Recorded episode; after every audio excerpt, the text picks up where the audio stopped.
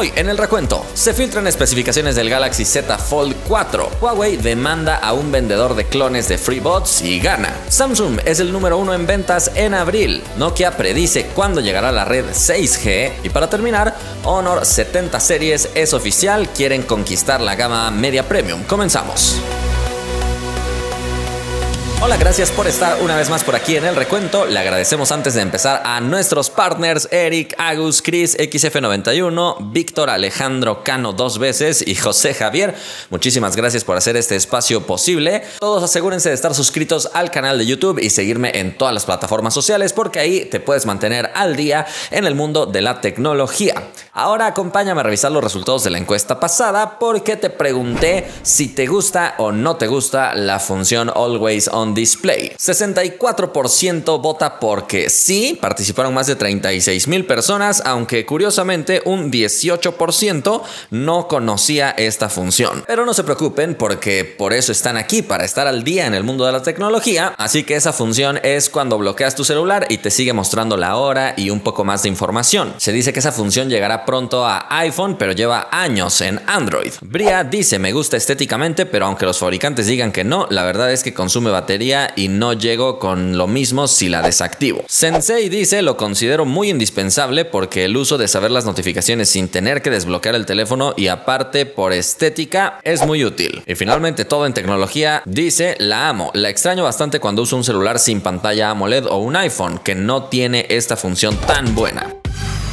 Vámonos entonces a la primera noticia. Platiquemos de las especificaciones que se han filtrado de Galaxy Z Fold 4, la cuarta generación ya del plegable de Samsung que sin duda alguna generación tras generación ha ido mejorando de manera importante, aunque el salto más grande lo dio del 2 al 3, añadiendo soporte para S Pen y añadiendo resistencia al agua y al polvo. Vamos a ver del salto del 3 al 4 qué es lo que podríamos apreciar de mejora. Y es que ya algunos filtradores están publicando las especificaciones por ejemplo, Johesh, un filtrador de Twitter, dice que la pantalla interna será de 7.6 pulgadas Super AMOLED con resolución QXGA Plus con 120 Hz en su tasa de actualización y la pantalla externa de 6.2 pulgadas con resolución HD Plus y 120 Hz en su tasa de actualización. Se dice que este dispositivo llegará con el procesador Snapdragon 8 de primera generación, no sabemos si el normal o el Plus, aunque probablemente sea el Plus y va a venir en versiones de 12 o 10 16 GB de RAM y 256 o 512 GB de almacenamiento interno. Por otro lado, Ice Universe también publicó lista de especificaciones y él dice que son 100% precisas, confirmadas. Él lo garantiza. Esperemos que sí, pero recuerda que filtración no es presentación. Así que él nos ha revelado las cámaras que tendrá. Por ejemplo, la cámara principal será de 50 megapíxeles, después tenemos ultra amplia de 12 megapíxeles y finalmente una cámara telefoto con zoom óptico de 3 aumentos de 10 megapíxeles. No sabemos si la cámara ultra amplia tendrá enfoque automático para que también sea capaz de tomar fotografías macro. La cámara frontal interna será de 4 megapíxeles y está detrás de la pantalla y la cámara frontal externa es de 10 megapíxeles, vendrá con Android 12 y One UI 4.1.1, así que estrenaría una pequeña actualización a One UI, probablemente enfocado precisamente a los plegables y finalmente la batería sería de 4400 mAh con soporte para carga de 25 watts, confirmándonos que estos dos últimos apartados siguen siendo el talón de Aquiles de Samsung, que no es capaz de dar una batería demasiado grande y tampoco una carga muy poderosa, por lo menos en cuanto a números de watts, pero ya en la práctica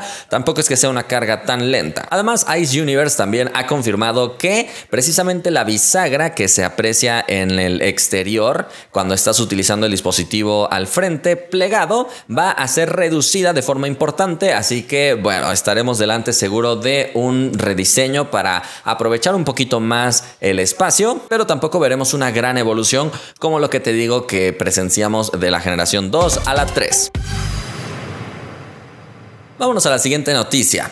Los clones no son nada nuevo en el mundo de la tecnología, pero parece que Huawei ya está tomando medidas legales para combatir esto, y es que en China había algunos vendedores que utilizaban el logo de Huawei, todas las imágenes oficiales de sus free bots y vendían precisamente audífonos, pero clones, piratas, no eran originales, incluso en algunas imágenes le cambiaban el nombre a free bots en vez de free bots, pero parece que esto le molestó bastante a Huawei, tomó acciones legales y ha ganado la demanda. Y es que a pesar de que el vendedor no colocaba el nombre Huawei, sí ponía el símbolo y como te digo, usaba todas las imágenes originales y esto provocaba que los usuarios no muy experimentados se confundieran y terminaran comprando este tipo de productos chafas. Así que ahora el vendedor de clones va a tener que compensar económicamente a Huawei con 3 millones de yuanes, además de hacerse cargo de todos los gastos legales que hubo. Y también el tribunal señaló que la marca Huawei fue falsificada y eso también tiene otra multa de un millón de yuanes que se le otorgarán a Huawei. Así que Huawei en total se llevaría como 4 millones de yuanes, que eso en dólares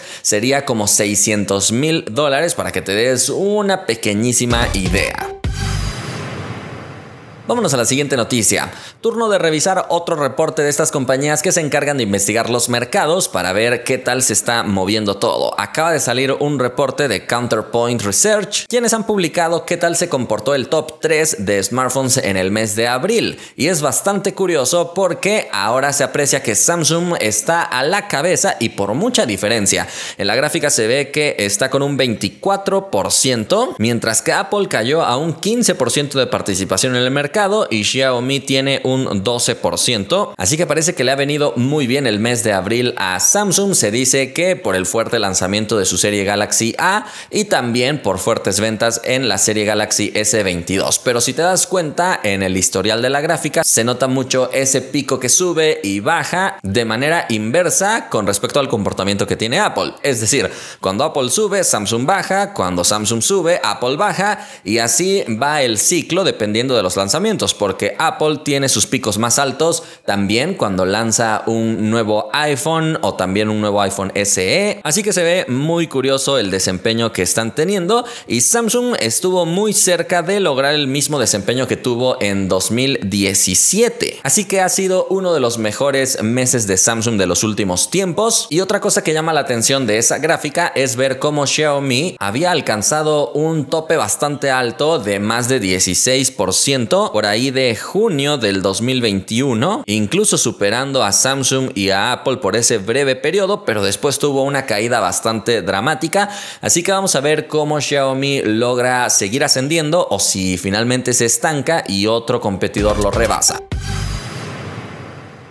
Vámonos a la siguiente noticia. Si pensabas que el 5G era el futuro, pues no, parece que ya se está quedando en el pasado, a pesar de que muchos todavía no lo podemos disfrutar en donde vivimos, pero es que Nokia ya está avanzando en el desarrollo de 6G y no solamente Nokia, también Huawei, Samsung y muchos otros fabricantes ya se han eh, postulado a favor del desarrollo de esta nueva generación, pero Nokia en este caso se ha aventurado a ponerle año a la llegada de esta red. Ellos aseguran que será en 2030 cuando finalmente esta red esté preparada y ha sido precisamente el CEO de Nokia quien ha dado estas declaraciones, pero lo que no sabemos con exactitud todavía es qué beneficios reales va a traer la red 6G, además de los obvios de más velocidad y menos latencia. Y es que se supone que ya con las redes 5G podríamos interactuar en tiempo real de forma remota con otras máquinas para que incluso se puedan hacer cirugías con doctores expertos del otro lado del mundo, pero gracias a esta red tan rápida se podría manejar robots alejadísimos. Entonces con la red 6G yo ya no sé de dónde verle mejoras, seguro que va a ser más rápido y menos latencia, tal vez nada más es aumentar la precisión de todas estas comunicaciones en tiempo real, pero vamos a esperar, falta bastante tiempo y probablemente la tecnología misma va a irnos señalando el rumbo de la red 6G, que tal vez Tal vez esté orientada al metaverso, no lo sé. Y pasemos a la última noticia. El día de hoy Honor acaba de anunciar su nueva serie Honor 70. Pon atención porque te voy a explicar un poquito la nomenclatura que tiene Honor actualmente para que no te confundas. Para empezar tenemos la serie X, que es la serie de entrada. Normalmente la X va seguida de algún número, en este caso en México el modelo más básico es X7, que sería su gama de entrada. Después tenemos X8, X9, pero todos ellos son de una gama de entrada nada más. Después tenemos la serie Honor, así como tal, que es precisamente el modelo que presentaron hoy. En México, por ejemplo, está el Honor 50. Ya se había lanzado el Honor 60 en China, pero no se lanzó de forma global. Y ahora se lanza el Honor 70, que probablemente sí sea lanzado de forma global. Y finalmente tenemos a la serie Magic, que es la serie más top. Ahí tenemos al Magic 4 con toda la serie eh, que incluye el modelo normal, al Pro, Pro Plus y todo lo demás. Así que habiéndote aclarado esto, estamos hablando entonces de una especie de gama media premium. Curiosamente, este año Honor solo presentó dos integrantes de esta serie Honor 70, que no incluye al modelo base Honor 70, así que ese no está en la familia, únicamente está Honor 70 Pro y Honor 70 Pro Plus. Así que déjame empezar a contarte sus especificaciones, ya que en este caso encontraremos en ambos dispositivos una pantalla OLED hecha por BOE con una profundidad de 10 bits y 120 Hz en su tasa de actualización. Su tamaño es de 6.78 pulgadas y tiene resolución Full HD Plus en el modelo Pro y en el modelo Pro Plus sube a Quad HD Plus, además con tecnología LTPO. Así que sin duda alguna en ambos casos vemos unas pantallas espectaculares que además tienen curvas a los lados para darle un diseño mucho más premium, solo que en el modelo Pro Plus sí vemos esa ventaja de la tasa de actualización variable para que la batería se consuma mucho menos. En cuanto a las cámaras, vemos un diseño original para el módulo, lo cual ya es muy difícil al día de hoy, pero básicamente le han cortado los bordes a esos dos megacírculos que estábamos viendo recientemente en Honor y en Huawei para darle un toque mucho más original y lo han logrado. El diseño es muy bonito y en esta parte del módulo de cámaras encontraremos precisamente la principal de 54 megapíxeles para el modelo Pro y 50 megapíxeles para el modelo Pro Plus. El sensor de 50 megapíxeles está hecho por Sony, pero el de 54 megapíxeles no tenemos información de quién lo hizo. Mientras tanto, tenemos 50 megapíxeles para cámara ultra amplia y 8 megapíxeles para cámara telefoto con estabilización óptica, así que por fin, por fin vemos un gama media sin cámaras de marketing, lo cual se agradece muchísimo. Aplausos para Honor, por favor, porque está espectacular el arreglo de cámaras que han puesto. Ojalá la cámara ultra amplia tenga enfoque automático para que además te sirva para hacer tomas cercanas con una nitidez espectacular. Incluso la cámara frontal es bastante avanzada con 50 megapíxeles, así que te digo, el dispositivo luce como una competencia muy fuerte. Hasta el momento los dispositivos han sido muy similares con pequeñas diferencias en la pantalla, pero en el procesador será donde encontraremos las diferencias mayúsculas. Y es que el Honor 70 Pro tendrá el procesador Dimensity 8000, mientras que el Honor 70 Pro Plus tendrá el Dimensity 9100. En ambos casos vemos procesadores muy poderosos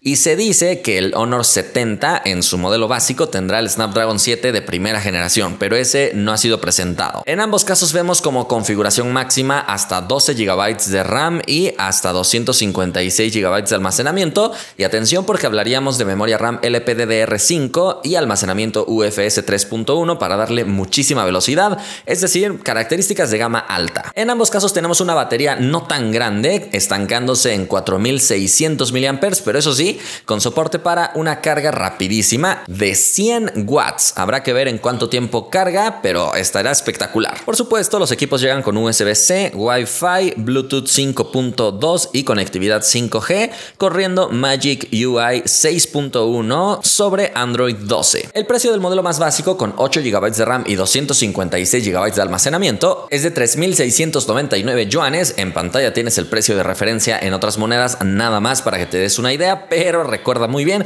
que los precios de aquí no son los mismos que los de allá. Y finalmente la edición más costosa de 12 GB de RAM y 256 GB de almacenamiento tiene un precio de 4.599 yuanes. Nuevamente Tienes el precio de referencia en pantalla, nada más para que te des una idea de cuán competitivos pueden llegar a ser estos equipos que ya lucen un poquito más independientes de Huawei. Finalmente, no se ve que exista un Huawei con las mismas especificaciones, así que vamos a ver si ahora sí empiezan a tomar un rumbo separado estas dos compañías. Por el momento hemos llegado ya al final del recuento, espero que hayas disfrutado este contenido y le agradecemos a todos los que forman parte del grupo de fans del recuento. Si tú quieres parte de este grupo, recuerda que puedes pulsar el botón unirse al lado del botón suscribirse en YouTube. Nos vemos la próxima.